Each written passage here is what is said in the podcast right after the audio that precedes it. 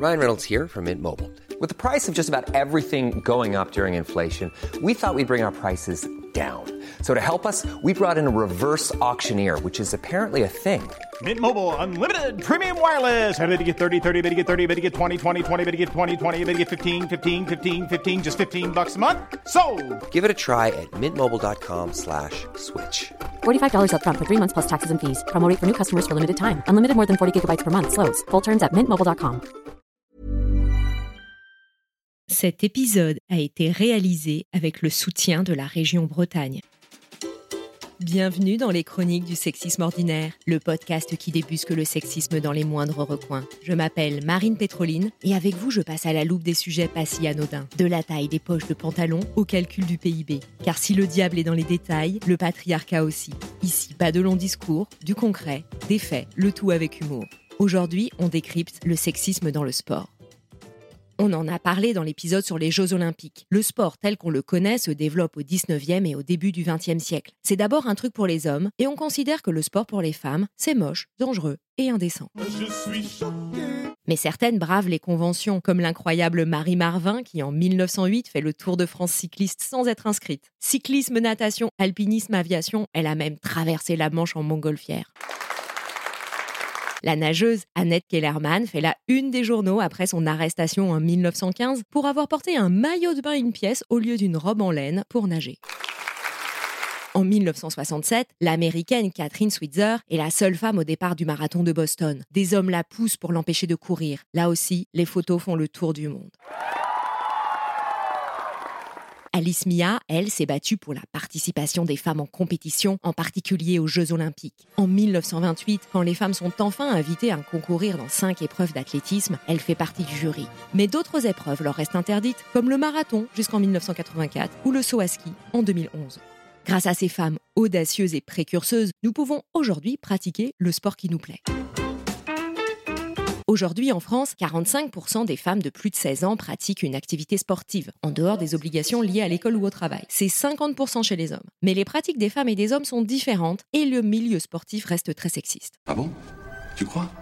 Oui, je crois. Les différences se construisent dès l'enfance. Par exemple, dans la cour de récré. On en parle dans l'épisode Les cours de récré sont-elles sexistes? Les garçons sont encouragés à explorer l'espace, à bouger, à se dépenser, alors qu'on retient les petites filles de peur qu'elles se blessent ou se salissent. Écartez-vous, mamie En cours de sport, les stéréotypes se renforcent. Les profs attendent des garçons qu'ils fassent de meilleures performances que les filles. Alors que dans l'enfance et l'adolescence, les filles peuvent tout à fait courir aussi vite ou lancer plus loin que les garçons. Au début du collège, la pratique d'un sport en dehors de l'école diminue chez les ados, mais de façon plus importante chez les filles. Pourtant, le sport, ce sont des espaces de socialisation, où on va apprendre des tas de choses utiles. La négociation dans la gestion d'une équipe, le challenge, le dépassement de soi, la nécessité de s'entraîner. Encore de nos jours, certains considèrent que le sport féminin, c'est moche. Il y a des sports qui sont masculins, il y a des sports qui sont féminins. Voir une femme danser, c'est très joli. Voir une femme jouer au football, c'est moche. Et je le dis. Voir une, voir une femme sur un vélo, c'est moche. C'est mon opinion. Ça, c'est Marc Madio, un coureur cycliste en 1987 après une étape du Tour de France lors d'une interview croisée avec Gianni Longo. Le sport féminin devrait être gracieux, alors les femmes font plutôt de la danse, du patinage, de la gymnastique. Il est mal vu pour une femme de pratiquer un sport qui développe la force, avec du contact, de l'affrontement et de la prise de risque. Si certaines, comme Serena Williams, assument et revendiquent leur musculature, ce n'est pas toujours facile. Une femme trop musclée est tout de suite soupçonnée de ne pas être, ouvrez les guillemets, une vraie femme. Car nos représentations sexistes imposent aux femmes d'être physiquement plus faibles que les hommes. Pour éviter d'être critiqués, des sportifs évitent certains vêtements comme des robes à bretelles et certaines vont surjouer la féminité. Melissa Plaza, ancienne joueuse internationale de foot, se souvient s'être sentie obligée de porter du maquillage, des boucles d'oreilles, alors qu'elle n'en avait pas vraiment envie. Les médias et la communication des clubs en remettent une couche en se focalisant sur la féminité des sportives, leur côté sexy, avec des jupettes, maillots ultra échancrés, des brassières. Tant pis si c'est inconfortable et inadapté pour pratiquer le sport. On déshabille les sportives soi-disant pour attirer le public masculin. Leurs performances ne suffisent pas. Il faut des seins, des fesses, du glamour. Et dire qu'il y a un siècle, on s'offusquait d'une jupe au-dessus des chevilles. Je suis choqué. La jupe plissée de la championne de tennis Suzanne Langlaine qui dévoilait son genou était une révolution, avant que la jupette bien plus courte devienne la norme. Aujourd'hui, des sportifs se rebellent, comme les joueuses de l'équipe norvégienne de beach handball qui en 2021 refusent de porter le bikini et arrivent en short. Elles écopent d'une amende de 1500 euros pour tenue trop longue.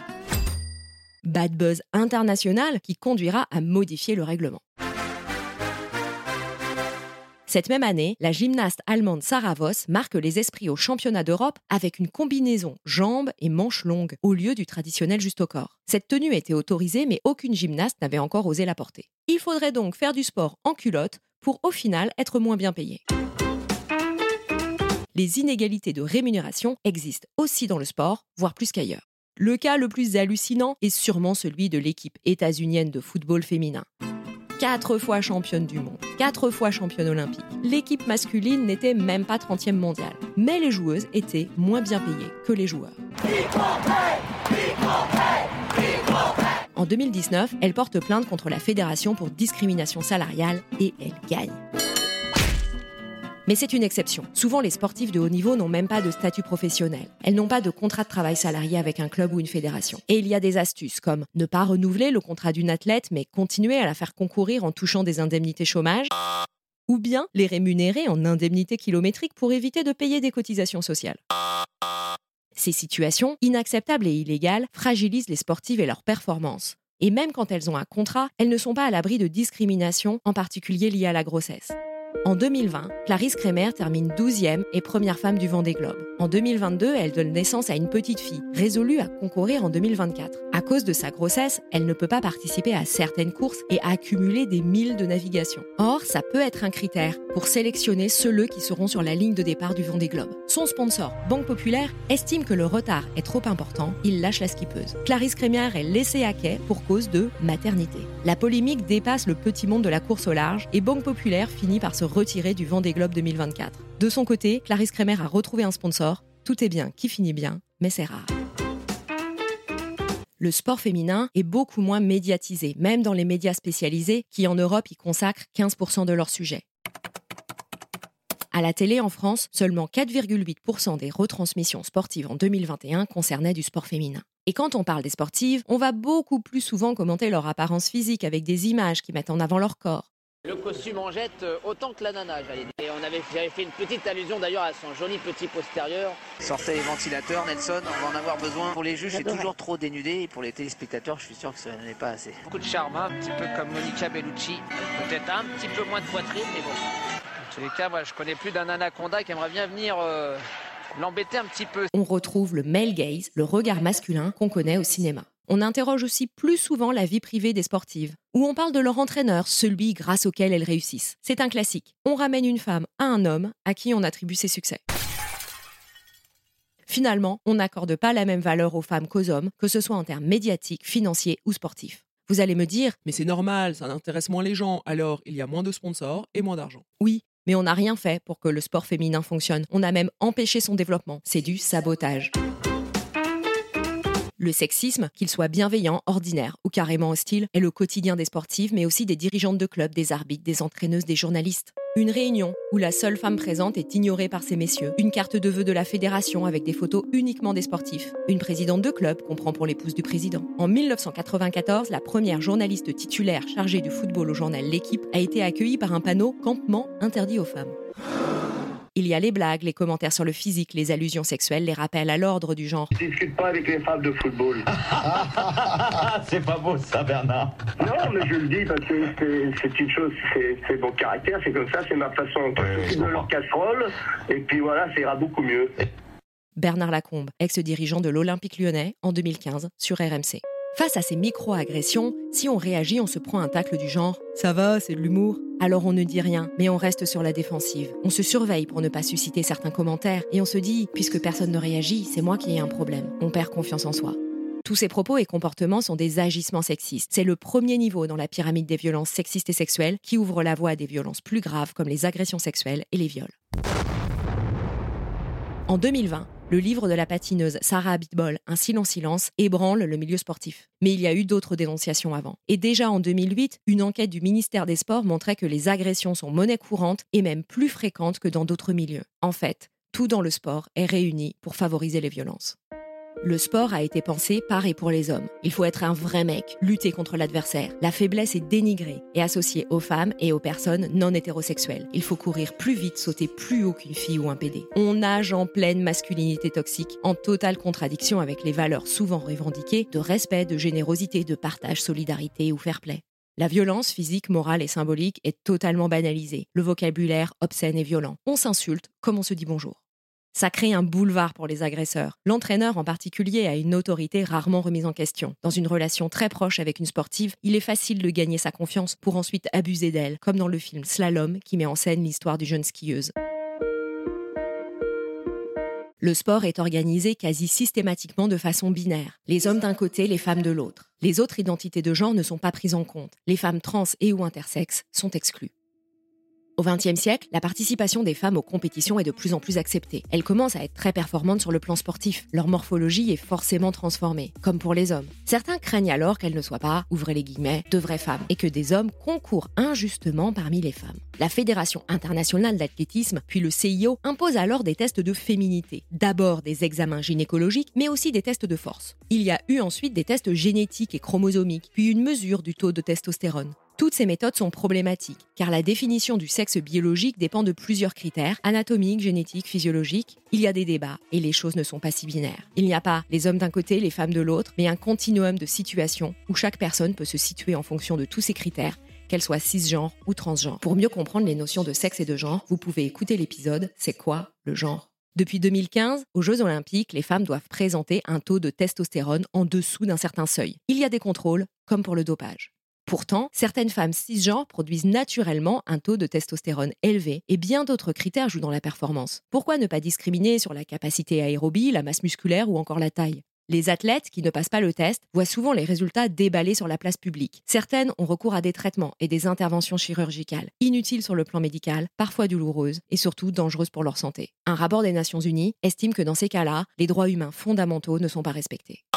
Ces tests sont intrusifs et humiliants. Ils stigmatisent les femmes et encore plus les personnes intersexes et trans. Ils sont aussi sexistes. Il n'y a pas d'équivalent pour les hommes. Concernant les personnes trans, le CIO autorise depuis 2004 leur participation, mais à certaines conditions, et la Fédération internationale d'athlétisme, elle, exclut les femmes transgenres des compétitions féminines. En fait, le monde sportif est incapable d'intégrer la diversité de genre. Sous couvert d'égalité des chances, il maltraite et exclut certaines personnes ça se répercute à tous les niveaux, y compris dans le sport amateur et scolaire. Megan Rapinoe, la joueuse américaine de foot, championne du monde et championne olympique, nous alerte.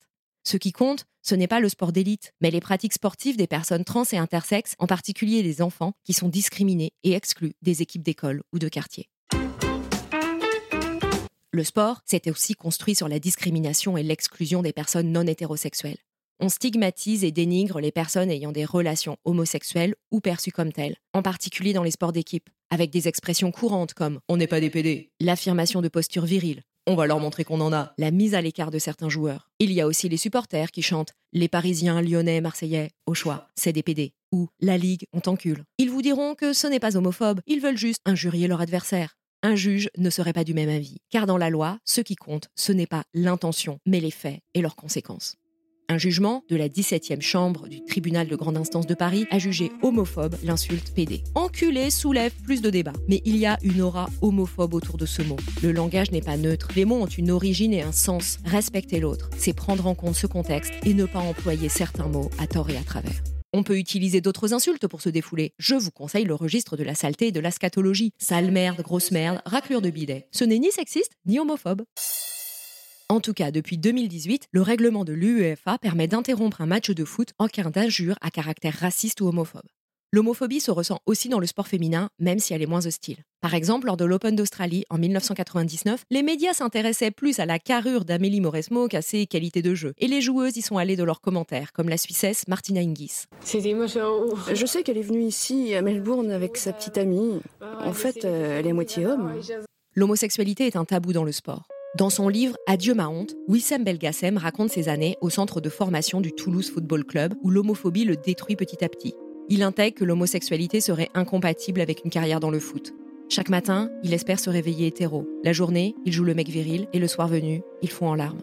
C'est une violence de tous les jours de ne pas pouvoir être librement qui on est, de jouer un double jeu, de faire attention à chacun de ses propos et de ses gestes. C'est épuisant et dangereux. En France, le patineur Guillaume Cizeron fait son coming out en 2020. Il est alors le seul athlète masculin de haut niveau en activité à avoir parlé publiquement de son homosexualité. Avant lui, des sportives lesbiennes ont ouvert la voie. Amélie Mauresmo, Marinette Pichon, Amandine Leno ou Mélanie Hénic. Bravo les lesbiennes Face aux discriminations, des membres de la communauté LGBT+, s'organisent pour permettre à tous et toutes de pratiquer un sport dans un environnement safe. Environ 6000 personnes pratiquent dans les 50 clubs et associations regroupés au sein de la Fédération sportive LGBT+. Face au sexisme et aux LGBT-phobie dans le sport, on fait quoi? On laisse le terrain aux machos cis hétéros? Hors de question. Le sport, pratiqué dans de bonnes conditions, c'est plus de confiance en soi dans tous les domaines, des liens forts avec les autres, un vecteur d'intégration sociale, des bénéfices pour sa santé physique et mentale. Le mouvement sportif s'est construit autour de la performance et de la compétition. Mais on peut aussi choisir d'en faire un outil d'éducation, de lien social et d'inclusion. Il faut enlever au sport sa masculinité toxique et ses normes de genre binaires et promouvoir des pratiques respectueuses de toutes et tous. Tout le monde a y gagner. Alors on agit pour plus de diversité dans la pratique sportive à tous les échelons des organisations. Une meilleure médiatisation des épreuves féminines, une égalité dans la professionnalisation et les rémunérations, des représentations des femmes sans stéréotypes sexuels et esthétiques et une meilleure inclusion des personnes LGBT. Merci d'avoir écouté cet épisode. Si vous voulez aller plus loin, je vous recommande le livre de Béatrice Barbus du sexisme dans le sport, ainsi que du genre dans l'histoire du sport de Thierry Terret, l'excellent documentaire Toute musclée de Camille Jusa sur Arte, les travaux d'Anthony Met sur l'homophobie dans le sport et le livre d'Anaïs Baouon sur les tests de féminité. On se retrouve bientôt pour débusquer le sexisme dans les moindres recoins. On n'a pas fini de se retrouver. Il y a encore beaucoup de cartons rouges à mettre au patriarcat. Si vous aimez ce podcast, si vous pensez que le monde ne se porterait que mieux si plus de gens l'écoutaient, abonnez-vous dans votre appli de podcast. Parlez-en autour de vous et mettez 5 étoiles avec un commentaire gentil de préférence dans Apple Podcast ou Vous pouvez aussi nous suivre sur les réseaux sociaux, Instagram, TikTok et vous abonner à la newsletter pour plus de décryptage antisexiste. À bientôt!